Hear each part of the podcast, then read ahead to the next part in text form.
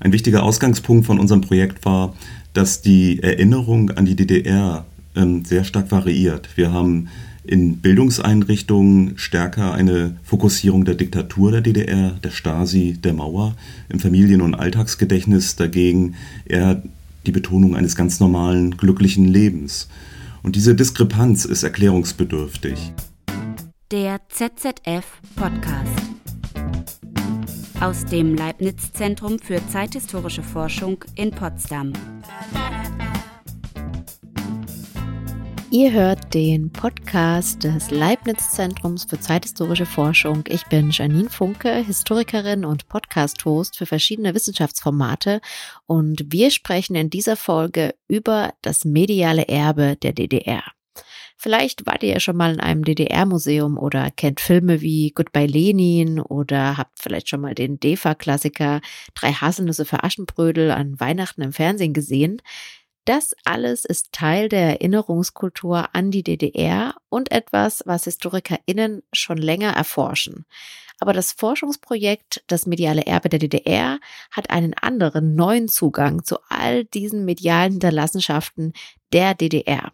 Das Projekt schaut sich an, was mit Fotos, Musik, Filmen und anderen Medien eigentlich passierte, nachdem die DDR nach der Wiedervereinigung nicht mehr existierte. Vielleicht kennt ihr das ja auch aus eurer eigenen Familiengeschichte. Ich zum Beispiel bin im sächsischen Erzgebirge aufgewachsen und geboren. Ich kenne die DDR also zum Beispiel aus den Familienalben meiner Eltern und Großeltern, aus, wie gesagt, DEFA-Filmen, die ich als Kind oft geschaut habe, aber auch aus der Musik, die bei uns auch in den 1990ern noch hoch und runter lief. Meine Eltern und Großeltern und teilweise auch ich selbst haben Medien aus der DDR mit neuer Bedeutung aufgeladen.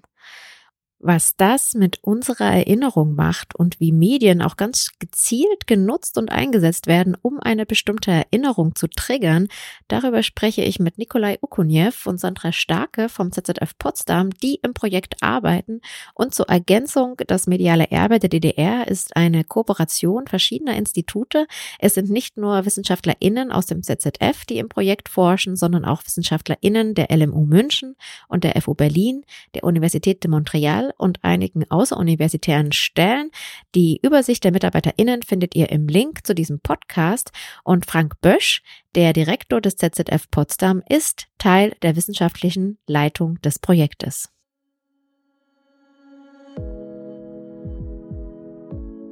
Die Grundannahme von unserem Projekt Das mediale Erbe der DDR ist, dass viele Formen von medialen Zeugnissen, von medialen Nutzung, also die Songs, die man gehört hat in den 80ern, die Fotos, die man gemacht hat, dass das auch prägend ist für die weitere Zeit nach 1989 und reaktualisiert wird.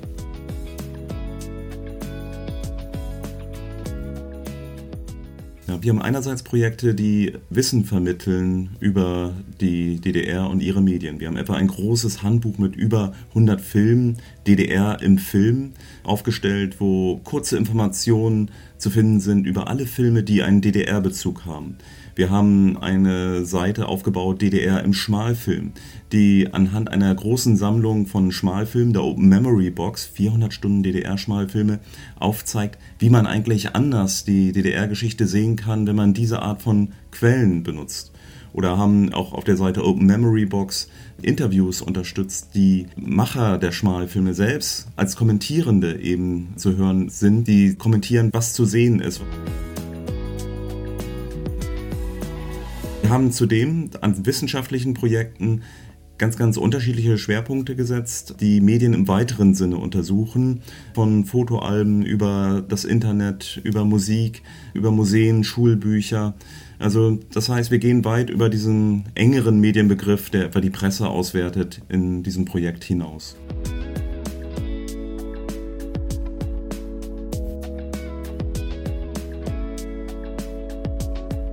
Und wie das Ganze konkret in der Forschung aussieht, das werden wir uns jetzt einmal genauer ansehen. Wie schon gesagt, bei mir sind Sandra Starke und Nikolai Ukuniew und die beiden forschen an ganz verschiedenen Themen, die am Ende aber doch miteinander verschränkt sind. Sandra, Nikolai, herzlich willkommen im Podcast und bevor wir inhaltlich mal richtig reinstarten, wäre natürlich erstmal die Frage zu beantworten, was sind denn eigentlich genau eure Forschungsprojekte? Ja, hallo Janine. Ähm, ja, ich äh, beschäftige mich schon ziemlich lange mit Fotografie und vor allen Dingen auch mit Fotoalben und fand das immer spannend, weil ähm, es vielleicht noch mal so eine andere Seite zeigt ähm, als andere Bilder, die man eher kennt. Ähm, in diesem speziellen Forschungsprojekt frage ich jetzt nach dem Zusammenhang von Staat und privater fotografischer Überlieferung. Ähm, wie wird eben die DDR in die privaten Erzählungen eingebunden und welche Spezifika lassen sich im Hinblick auf bestimmte Motive erkennen? Also mich interessiert, wie die Bürger selbst ihren Staat gesehen haben, wie sie das im Bild festgehalten haben und darüber hinaus auch, was so wichtig war, dass sie es sogar in ihr Album eingeklebt haben, ähm, was sie ja später auch innerhalb ihrer Familie nutzen wollten, um ihre Version von Familiengeschichte, aber auch Geschichte weiterzuerzählen. Ja, also bei mir geht's, ähm, der Projekttitel ist ähm, vielleicht ein bisschen schwerfällig, Transformation von Fernsehen und Lebenswelten in Ostdeutschland.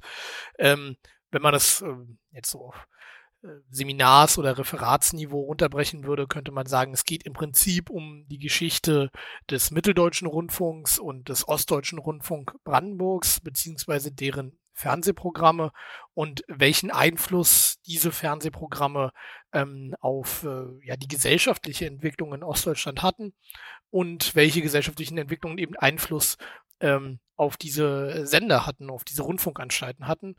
Ähm, das heißt, es gibt, geht darum, wie der öffentlich-rechtliche Rundfunk in der Transformationsphase, aber auch deutlich darüber hinaus, also bis, wir wollen bis in die frühen 2000er, späten 90er gehen, ähm, wie diese Transformationsphase von Fernsehanstalten begleitet äh, wurde, die selbst in der Transformationsphase waren. Danke euch beiden für die Vorstellung. Ich habe direkt eine Frage, die sich so ein bisschen auf das bezieht, was Frank Bösch eben erzählt hat. Er meinte ja, dass das Projekt einen ganz neuen Ansatz hat und Dinge erforscht, die vorher noch nicht auf diese Weise erforscht wurden. Was ist denn jetzt bei euren ganz spezifischen Projekten das Innovative, also das Neue, wo man jetzt sagen könnte, das ist wirklich eine Perspektive auf das mediale Erbe der DDR, die es vorher noch nicht gegeben hat? Also bei den Fotoalben, äh, glaube ich, äh, ist das Neue, dass sozusagen die Fotoalben als Alben untersucht werden und nicht nur die einzelnen Bilder, weil gerade in der Zusammenstellung und Montage, äh, da sind eben gerade die individuellen Spielräume, die nicht so stark normiert sind wie die Bilder selber, könnte man sagen. Ähm, ich finde es einfach spannend, auch mehr über das Medium zu erfahren, ähm, weil es eben nicht einfach nur abbildet, sondern äh, die Wirklichkeit ja auch mit verändert. Zum Beispiel das Thema Lächeln in der Fotografie das äh, den fotografischen Moment ja erst auslöst. Ähm, und äh, das war eben nicht immer so. Durch die längeren Belichtungszeiten im 19. Jahrhundert haben die Leute da auf den Fotografien äh, fast nie gelächelt. Also eigentlich ist es so ein vielfältiges Thema, damit man, äh, mit dem man nie so richtig fertig wird. Und das äh, finde ich auch besonders spannend. Das eine Neue bei meinem Projekt ist sicherlich die Zeitlichkeit. Also wir erforschen eben mittlerweile die 90er Jahre, da gehen so langsam die Archive auf. Ähm, das haben natürlich irgendwie Medienwissenschaftler oder SozialwissenschaftlerInnen schon vor uns gemacht, aber jetzt sind eben auch ähm, die Historiker dran. Ähm, das andere ist, dass Fernsehgeschichte in dem Sinne noch gar kein so viel bearbeitetes Feld ist. Also ähm, es gibt viele historische Studien zum, zum Radio und natürlich zu, zu, zu ähm, ja, Schrifterzeugnissen im weitesten Sinne. Aber Fernsehen ist eben geschichtswissenschaftlich noch nicht so äh, stark bearbeitet. Des öffentlich-rechtlichen Rundfunk in Deutschland, weil es hier nochmal andere auch äh, rechtliche Hürden gibt. Naja, und der letzte Aspekt ist eben dieser Erbeaspekt. Also wir ähm, versuchen hier, ähm, also ich versuche ein Fernsehprojekt zu bearbeiten, in dem einerseits ganz neue Sachen entstehen, also neue Strukturen, ähm, neue Sendeanstalten, neue Rundfunkanstalten und so weiter und so fort. Und gleichzeitig bleiben ja aber die Leute an den gleichen Orten zum großen Teil und bringen eben bestimmte Erwartungen mit ähm, an ihre Sender und bestimmte Sehgewohnheiten. Und das Interessante ist eben, wie sich das sozusagen vermischt. Also einerseits ähm, ähm, eben die neue und andererseits ähm, das, was irgendwie ja Überhang der DDR ist, wenn man so will. Ähm, und dann die Frage eben, wie, wie interagieren diese Sachen miteinander? Über alte Strukturen, Sendeinhalte und dieses transformative Neue im MDR werden wir gleich noch sprechen. Erstmal habe ich noch eine Frage an Sandra und zwar interessiert mich, was die Menschen in der DDR eigentlich gerne privat fotografiert haben. Ich meine, hinter der Fotografie steckt ja auch eine gewisse Gewohnheit und man hat ja auch eine Intention, was man gerne fotografiert, was man vielleicht auch nicht fotografiert. Für welche Zwecke legt man eigentlich Alben an und was lässt man vielleicht auch ganz bewusst weg? Das hat ja auch eine kulturelle Komponente. Also wie sahen denn private Fotoalben in der DDR so aus? Familienfeste, Urlaube, Babys, Schuleinführungen sind so typische Themen, auch Jugendweihe. Ähm, und mich persönlich interessieren jetzt eben die ähm, Klamotten, die Autos und die Tapeten tatsächlich äh, nur am Rande. Ähm, ich mache auch keine biografischen Konstru Rekonstruktionen von den Leuten, das steht mir auch nicht zu, ähm, sondern tatsächlich eben, ähm, ja, wie äh, diese, wie bestimmte Dinge im öffentlichen Raum funktionieren. Ich äh, schaue, ob es da Muster gibt, die immer wieder auftauchen, die ich dann ein bisschen gruppieren kann. Und je mehr man hinschaut, desto mehr sieht man auch. Also der eine posiert eben stolz vor dem Interhotel und eine andere Familie äh, fotografiert eben die verfallene Altstadt weil sie das dokumentieren will. Also es geht doch ziemlich deutlich über den vermeintlich privaten Rahmen hinaus. Ähm, ich habe mich zum Beispiel auch mit äh, Care-Arbeit äh, kürzlich beschäftigt und äh, tatsächlich wird es eher selten dargestellt. Ähm, zum Beispiel von Altenpflege habe ich in 194 Alben kein einziges Bild gefunden. Das heißt aber natürlich nicht, dass keine Altenpflege in der DDR betrieben wurde. Das muss man auch sagen. Also es gibt eben keinen Anspruch auf Vollständigkeit. Und äh, ja, natürlich ist das so eine Vorstellung von der DDR, die erinnert wird, die in den Alben abgebildet ist und andere Dinge, die vielleicht ähm, nicht fotografiert wurden, so würde es Susan Sonntag formulieren, werden auch weniger erinnert. Das ist schon spannend irgendwie, weil wir dann auch ganz persönlich, wenn wir heute fotografieren, uns immer wieder ins Gedächtnis rufen können, dass wir damit natürlich auch eine Form von Erinnerung schaffen und bestimmte Dinge eben ganz bewusst nicht erinnern oder vielleicht auch unterbewusst nicht fotografieren und damit vielleicht auch einfach in Zukunft nicht erinnern. Also das Fotografieren ist etwas sehr Persönliches und du hast ja auch gesagt, dass man mit den Fotografien natürlich auch die Vergangenheit erinnert und ein spezielles Bild von der Vergangenheit konstruiert. Würdest du sagen, Fotoalben sind auch ein Medium der Nostalgie und vielleicht auch speziell bezogen auf die DDR ein Medium, was ein bestimmtes Ostalgiegefühl hervorruft der Menschen, die jetzt in ihre Fotoalben der Vergangenheit schauen und sich eben genau an diese Zeit erinnern? Also ich glaube, alle privaten Fotoalben produzieren Nostalgie. Das ist einfach eine Eigenschaft von ihnen. Ähm, so wird es auch heute eingesetzt, zum Beispiel in der Werbung. Wenn jemand in einem Fotoalbum blättert, dann bedeutet das, diese Person äh, ist irgendwie sehnsuchtsvoll und ähm, wünscht sich nach Hause. Und, und das soll eben auch assoziiert werden. Und genauso ist das eben auch mit der DDR, aber es ist nicht so spezifisch für die DDR. Also das heißt nicht unbedingt, dass sich die Menschen an weniger glückliche Momente gar nicht erinnern können. Ähm, vielleicht wollen sie das nicht und das wäre ja auch sozusagen ihr gutes Recht, kann man sagen. Eine Krankheit ist nicht so einfach zu fotografieren und ja, wir alle wissen, wie ein Hochzeitsfoto aussieht, aber niemand weiß, wie ein Scheidungsfoto aussieht. Also ich finde das auch wirklich schwer darstellbar.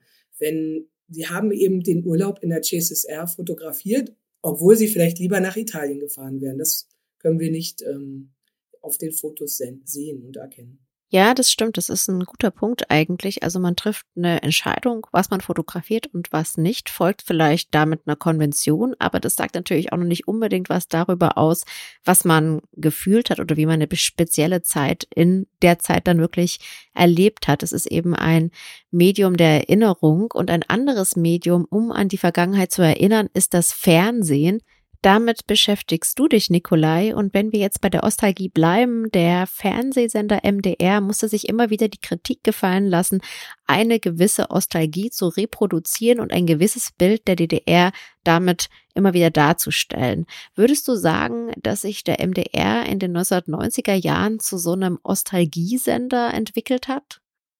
Na, die, die ähm, schlimmsten oder die, die heftigsten Vorwürfe ähm, an den MDR, dieser Ostalgiesender zu sein, die entstehen so in den, in den späten 90ern, frühen 2000ern, als dann diese DDR-Shows aufkamen. Ähm, da muss man dann aber eben sagen, dass, äh, dass durchaus nicht nur der MDR gemacht hat. Also die kommen eben auch von den privaten Sendern.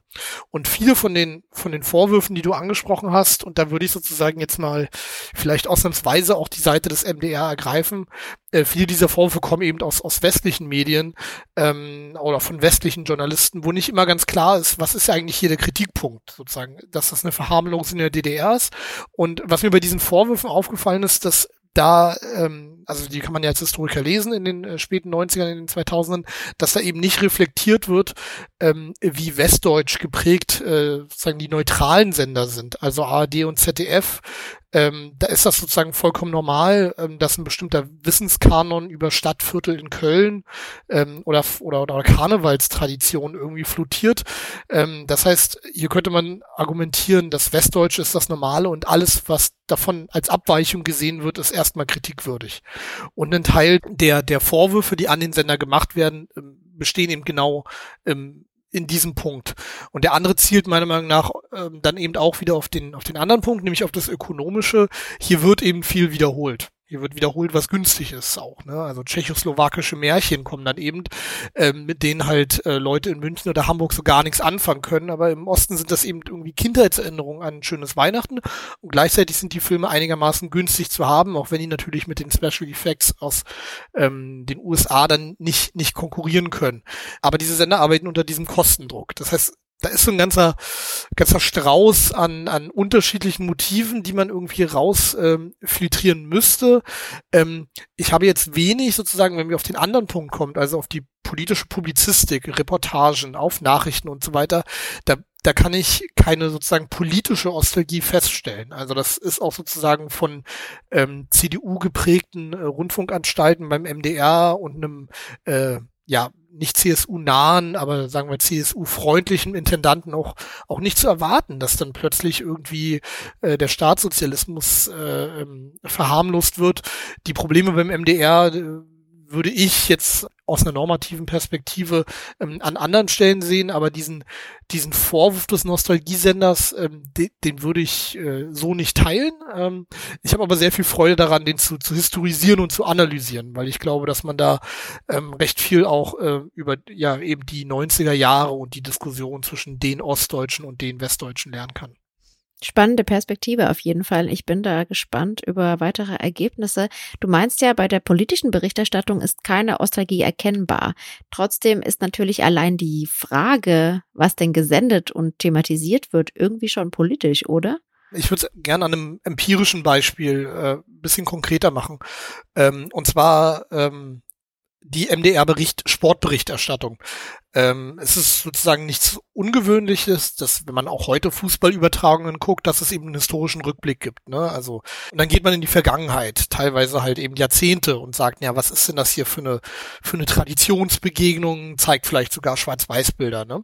Und völlig klar oder also nicht völlig klar, weil der der Ostdeutsche Rundfunk Brandenburg, der macht das eben zum Beispiel nicht in dem Maße, wie der MDR das macht, dass wenn ähm, bestimmte Sportereignisse kommen, also Olympische Spiele oder auch bei bestimmten ähm, äh, Fußballbegegnungen, ne? Also wenn die alten großen DDR-Vereine gegeneinander spielen, dann wird quasi eine äh, Stunde lang das, das, das Spiel in einem Zusammenschnitt einfach wiederholt mit dem Originalkommentar. Also warum sind diese, diese Rückblicke notwendig so? Ähm, da könnte man, glaube ich, ganz gut argumentieren, weil sportliche Erfolge der Gegenwart, jetzt zum Beispiel beim ostdeutschen Fußball, eben ausgeblieben sind. Ne? Also hier sozusagen gibt es eine Erinnerung. Gleichzeitig kann man sagen, ähm, dass Sport ja so ein ganz wichtiges Feld für die DDR war, um äh, dem Westen zumindest da mal eine reinzuwirken. Und die, die Leute, also das wäre mein Argument, und das findet sich durchaus auch auf, auf textlicher Ebene in diesen Beiträgen, ähm, dass Biografien mit diesen Sportlern, die man ja Jahre oder Jahrzehnte begleitet hat, deren Erfolge und Misserfolge man irgendwie, ne, man war da und man ist irgendwie noch interessiert an, an denen, auch wenn die jetzt Trainer sind oder Karriereende ähm, haben und so weiter. Das heißt, sozusagen diese, diese Erfahrungen, die werden eben durch den MDR nicht entwertet, sondern die werden durch diese Rückblicke, durch diese Wiederholungen noch verstärkt. Ähm, alles bis jetzt könnte man noch sagen harmlos, aber dann gibt's natürlich irgendwie so ein großes Damoklesschwert, was sozusagen schon über meinen Worten schwebte. Und das ist natürlich irgendwie die Frage ähm, des, des staatlich organisierten Dopings. Ähm, das ist zum Beispiel so ein Thema, ähm, wo ich wirklich, wirklich überrascht war, dass das in beiden Sendern keine große Rolle spielt. Und mitunter ist es sogar so, dass wenn es thematisiert wird, dass jemand, ähm, ähm, ähm also wenn Doping nachgewiesen wurde und dann folgte eine Sperre wenn die Leute dann wiederkommen, dann wird das als Comeback-Story erzählt. Aber wenn man sozusagen diese 25 solche Beiträge geht, ist das schon im Prinzip das, das Narrativ, was da aufgebaut wird. Ein anderer Punkt ist, ähm, dass diese staatsnahe des Sports, die, Staats, die staatliche Nähe zum Sport ähm, ganz gut ausgespart wird. Also das sind Dinge sozusagen, die DDR ist diskreditiert, über die redet man nicht so gern, aber sozusagen diese Förderungsstrukturen, mh, hm, ja, die waren schon irgendwie ganz gut, aber und die Sportler, die dann daraus kamen, das sind natürlich die Helden.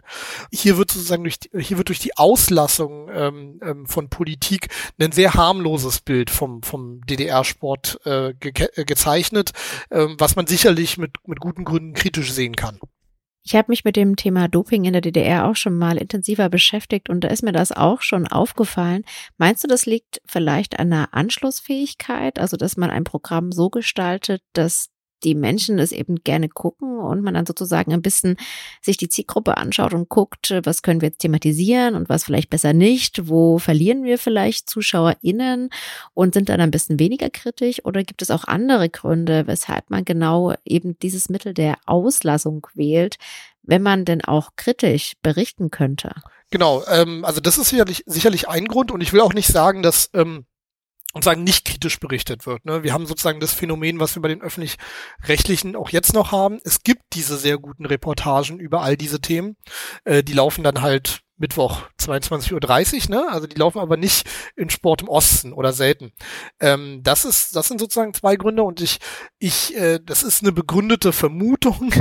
ähm, aber ich würde halt sagen, die Leute sind nicht blöd. Also die, ähm, die wissen das alles und ähm, ähm, die Frage ist ja auch, äh, oder so rum, der MDR ist zwar der, ist der beliebteste, ist der beliebteste dritte Sender in ganz Deutschland. Also ähm, wenn wir sozusagen und ist auch im, im, im Sendegebiet beliebter als die ARD. Ähm, aber er ist nicht der beliebteste Sender. Der beliebteste Sender in Ostdeutschland ist konstant im Prinzip RTL. Und jetzt ist halt die Frage, wann berichten denn RTL und wann berichtet die Welt äh, und Spiegel, wann berichten die über äh, in Anführungszeichen Sport im Osten. Ähm, das tun sie ja, wenn diese Doping-Skandale äh, äh, aufkommen. Und hier würde ich äh, stark vermuten, ich glaube, das ist nicht unbedingt die steilste These, ähm, dass äh, das Publikum sich den Medienkonsum zusammenbastelt. Also die sozusagen, die gucken ähm, Nachrichten, äh, kaufen die Zeitschriften, die es im Osten eben zu kaufen gibt und da sind diese Themen drin, das heißt, die wissen davon. Ähm, und dann braucht man das jetzt im MDR nicht nochmal wiederholen. Das heißt, die bauen sich sozusagen ihren individuellen Medienkonsum ähm, zusammen und müssen nicht unbedingt dran erinnert werden, äh, dass es in der DDR Doping gab das wird, glaube ich, weitgehend gewusst. Ähm, an ein paar Punkten kann ich es, glaube ich, ganz gut belegen. Und zwar, wenn in diesen äh, Sportsendungen in den ostdeutschen Rundfunkanstalten zwar nicht über die Dopingfälle berichtet wird, aber es gibt kleine Sketches, wo quasi man sich darüber, darüber amüsiert, dann eben auch darüber amüsiert, dass im Prinzip in, in beiden deutschen Staaten gedopt wurde, aber man weiß es im Osten eben, weil da sind die Stasi-Akten offen ist ja tatsächlich oft die Quelle äh, gewesen für diese Art von Berichterstattung. Ähm, genau, so würde ich das erklären. Also die Leute sind da durchaus äh, emanzipiert, bauen sich äh, Sachen, also bauen sich in ihrem alltäglichen Medienkonsum zusammen, was sie gucken und werden nicht sozusagen permanent von MD, vom MDR belogen äh, und, und sozusagen glauben dann nur das, was da läuft, sondern können durchaus äh, Dinge gewichten. Und Gewichten heißt natürlich auch, dass die Sender vielleicht das Gewicht auf bestimmte Themen legen und diese Themen dann vielleicht nicht Mittwochabend 22.30 Uhr bringen, sondern vielleicht auch mal zu einer Primetime-Uhrzeit, wo man viele Menschen erreicht. Aber das sind natürlich auch viele senderinterne Entscheidungen. Jetzt haben wir über Sport gesprochen als Thema in den Fernsehsendern, um an DDR zu erinnern. Ein anderes wichtiges Thema in der DDR war auch die Selbstdarstellung als Arbeiter- und Bauernstaat, also die Demonstration von Arbeit, was sich sicherlich auch im Fernsehprogramm der DDR niedergeschlagen hat und was dann vielleicht auch danach wieder reproduziert wurde. Was mich jetzt interessieren würde, einmal an dich, Sandra, haben die Menschen denn auch privat sich selbst bei der Arbeit fotografiert? Spielt Arbeit eine wichtige Rolle in den Fotoalben, die du dir angeschaut hast? Und du hast ja auch gerade schon erzählt, dass zum Beispiel die alten Pflegerinnen sich nicht fotografiert haben. Das heißt, vielleicht wurde Arbeit ja genau aus irgendeinem Grund gar nicht dargestellt. Und warum könnte das so gewesen sein? Ja, also ähm, das mit der Altenpflege war eher auf private Altenpflege tatsächlich gemünzt, also eher im privaten Bereich, also nicht so sehr als Erwerbsarbeit. Ähm, ich kann sogar hier mal eine Zahl nennen. Äh, ich konnte Erwerbsarbeit in 71 Alben nachweisen. Das hat mich doch etwas überrascht, dass es so viel ist. Und dabei ist nicht mitgezählt ähm, alle Arten von Betriebsausflügen, Feiern und andere soziale Situationen. Ähm, also da gibt es eben äh, hauptsächlich Porträts der Albenbesitzer am Arbeitsplatz, äh, beispielsweise der Schreibtisch, der gerade für Frauen als äh, eher attraktiv galt. Dann gibt es aber natürlich auch so, solche halboffiziellen Brigaden- und Gruppenfotos, zum Beispiel anlässlich der Weihnachtsfeier, die nicht Weihnachtsfeier genannt werden durfte, sondern Jahresendfeier oder weiß ich nicht, in manchen Betrieben hieß es vielleicht auch Weihnachtsfeier. Ähm, viel eben ähm, auch Porträts von Kollegen und so weiter. Ähm, genau, also selten natürlich bei der eigentlichen Arbeit. Ähm, also Industriearbeiter, die sich gegenseitig in der Werkshalle knipsen, so darf man sich das jetzt auch nicht vorstellen. Ähm, also ich denke schon, dass so ein, dieses eigentlich bürgerliche äh, Medium-Fotoalbum ähm, so eine Erweiterung in der DDR fand, zum Beispiel eben um Perspektiven auf alltägliche Arbeitswelten der Besitzer. Mm. Und dieses arbeiterliche Selbstverständnis der äh, Bürger ähm, wurde dadurch aber nicht äh, neu definiert oder neu visualisiert. Also es gab zwar den Wunsch danach, der auch hin und wieder formuliert wurde, zum Beispiel in Betriebsfotogruppen und so, aber ähm, ja, also in den Alben bildet sich das nicht unmittelbar ab. Also äh, man hat dann eher gesagt, ähm, unsere, unsere Amateure sind noch nicht so weit. Ähm, also die Erfüllung dieser besonderen sozialistischen Bildsprache, wenn man äh, so etwas ähm, berücksichtigen will, die wurde eher so in die Zukunft verlagert, wenn, äh, wenn dann eben bestimmte Dinge sich geändert haben. Also man hat das durchaus verstanden, dass solche ähm, Abbildungstraditionen sich nicht von heute auf morgen ändern. Ähm, aber ja, also es gibt eben durchaus ähm, eine ganze Reihe von Abbildungen von Erwerbsarbeit und interessant ist dann eben für mich besonders, wenn das im Album besondere Formate annimmt auf der Seite. Also ich habe zum Beispiel eine Doppelseite einer Brigade, die mit zehn Personen abgebildet wird. Mhm. Und es sind alles Einzelporträts, die aber so ineinander verschränkt auf die Seite aufgeklebt wurden, ähm, so dass das so aussieht. Also das sind alles technische Zeichner im Grunde. Und es sieht so aus, als wären das aufeinander aufbauende Arbeitsschritte. So ist es jedenfalls visualisiert. Wahrscheinlich ist es das gar nicht und die arbeiten an 15 verschiedenen Projekten. Ähm, und durch diese Montage gibt es halt so einen Mehrwert gegenüber den Einzelbildern. Also man äh, kann dann durchaus so einen kollektiven Aspekt der Arbeit auch unterstreichen, der über das Gruppenbild hinausgeht oder über die ähm, Einzelporträtierung der nettesten Kollegen oder so, was ja eher so ein ähm, sozialer Zusammenhalt wäre, der dann da definiert wird. Also das gibt es äh, schon mal, auch wenn es jetzt nicht wahnsinnig häufig ist. Aber diese Montage im Album ist so eine besondere, besonderes Format, was ähm, mir gerade aufgefallen ist bei der Abbildung von Brigaden beispielsweise. Ja, diese Montage im Album finde ich auch echt spannend. Also das gibt dem ja nochmal einen besonderen Wert. Also da hat man so richtig sich Gedanken gemacht, wie man bestimmte Formen von Arbeit darstellen kann. Also sehr interessante Aspekte. Danke, Sandra. Jetzt würde ich dich, Nikolai, gerne noch fragen, wie wichtig war denn das Thema Arbeit eigentlich im Fernsehprogramm, zum Beispiel des MDR in den 1990er Jahren? Hat man vielleicht auch Darstellungen von Arbeit, die es im Fernsehprogramm der DDR auch schon gab, mitgenommen in die 1990er Jahre oder hat man das Programm dann ganz, ganz anders gestaltet? Was waren denn die Themen, die damit zusammenhängen?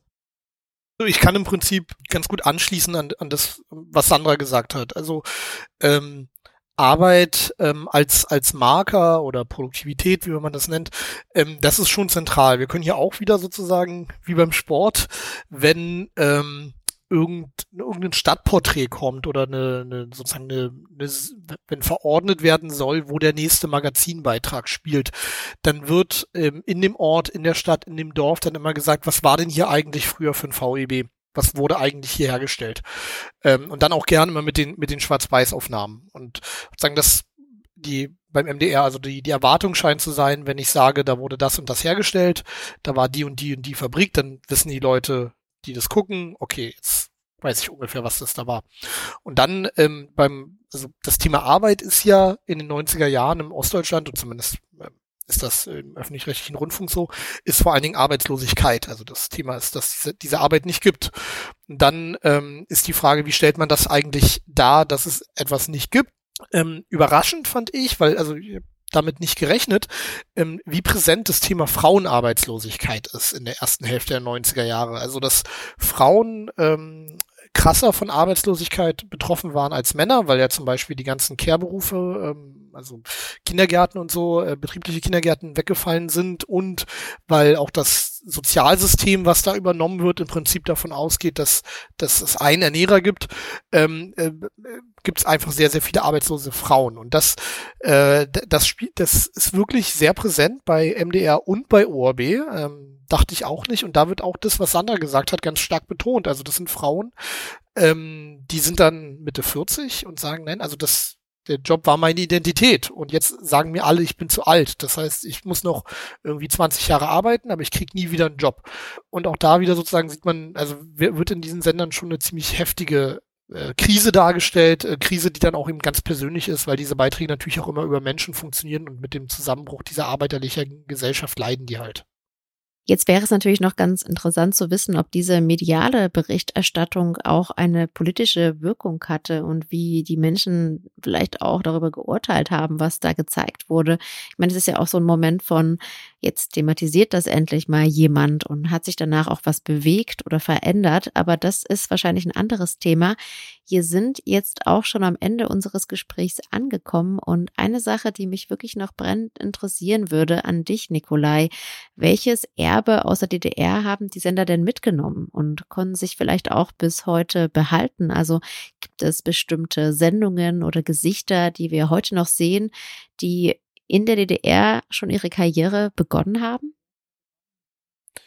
Naja gut, es gibt einen ganzen, ganzen Strauß an, an Personen, ne? Also von, also mein, mein Liebling, über den ich leider nicht schreiben kann, ist halt Achim Menzel, ähm, der, der da eben im Prinzip durchzieht, aber ähm, also also eine ganze Reihe von Figuren, äh, TV Schur beim Sport, dann sagen auch die, die, die Vorstellung beim MDR zum Beispiel in Sportsendungen ist einfach die Vorstellung, nee, wir machen den ganzen ostdeutschen Sport.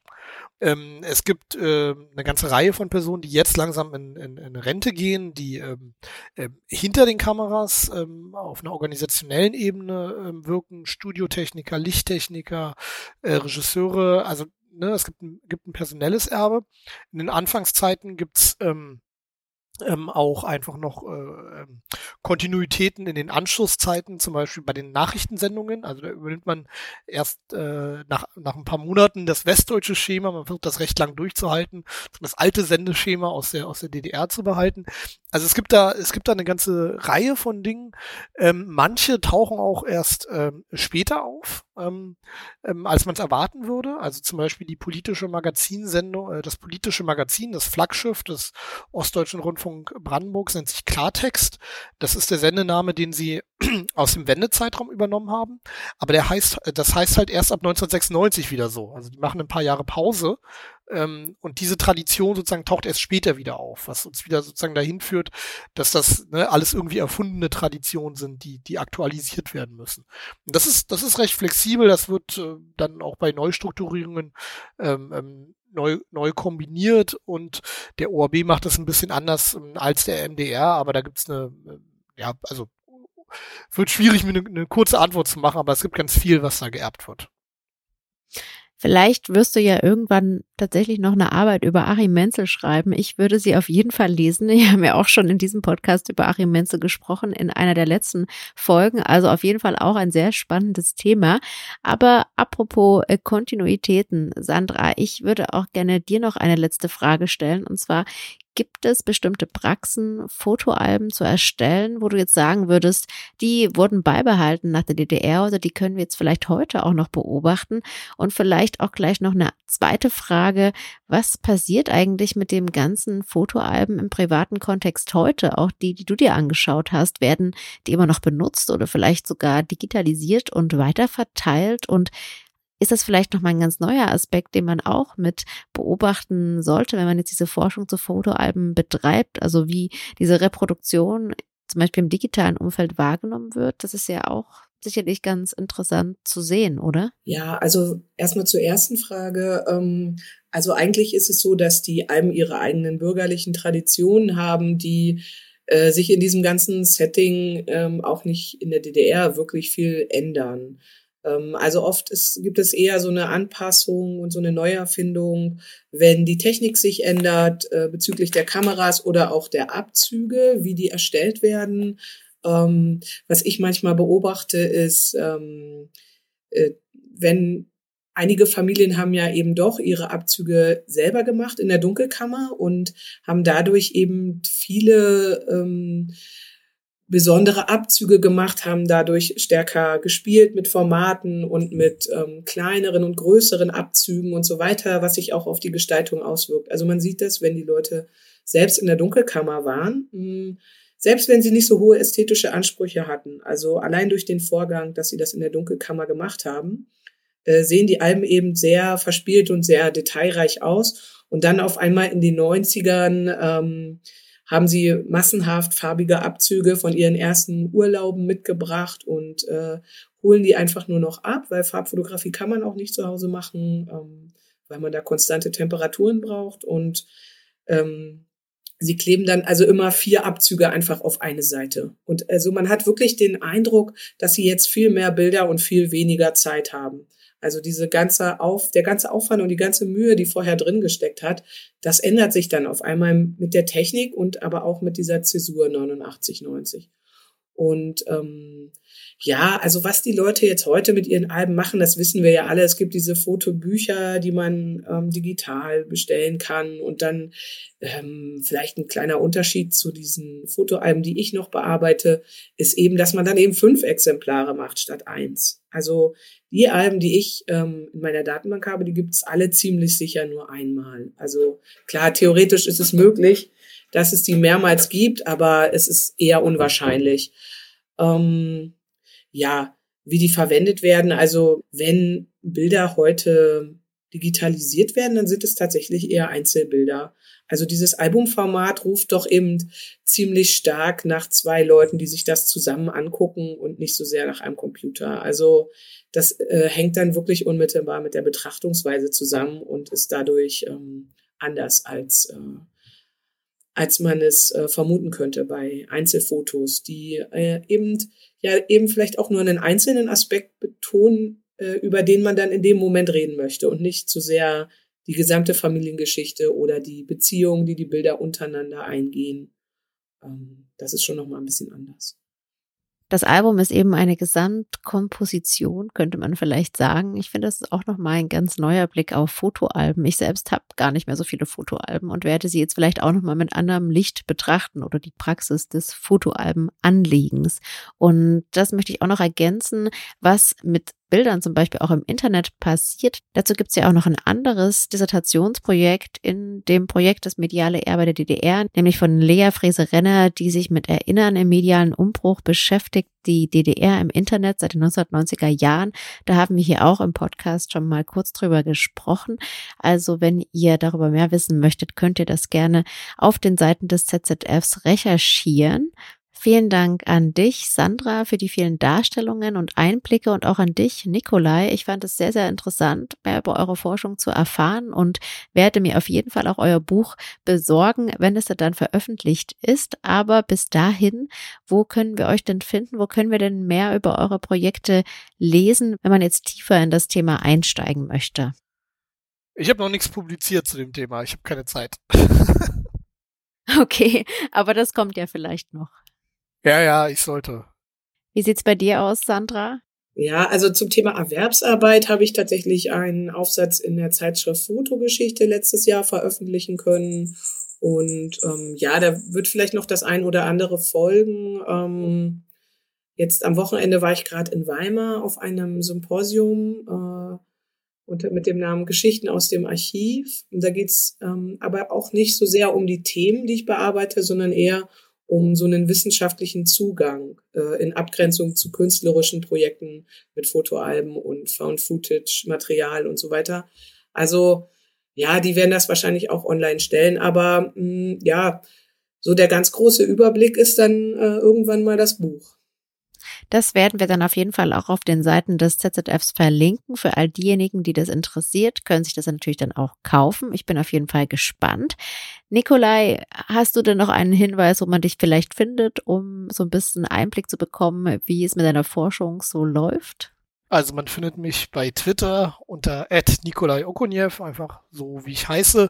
Ich habe noch nichts zu dem Thema fertig gemacht. Ich stehe aber unter enormem Zeitdruck und habe extrem viel Spaß an der Arbeit und gehe davon aus, dass da zeitnah das Projekt erfolgreich zu Ende gebracht werden kann. Das sollte jetzt auch auf jeden Fall gar kein Druck sein. Ich kann mir auch vorstellen, dass es eine ganze Menge Arbeit ist, so viele Fernsehsendungen am Stück zu gucken. Das stelle ich mir wirklich sehr zeitintensiv vor.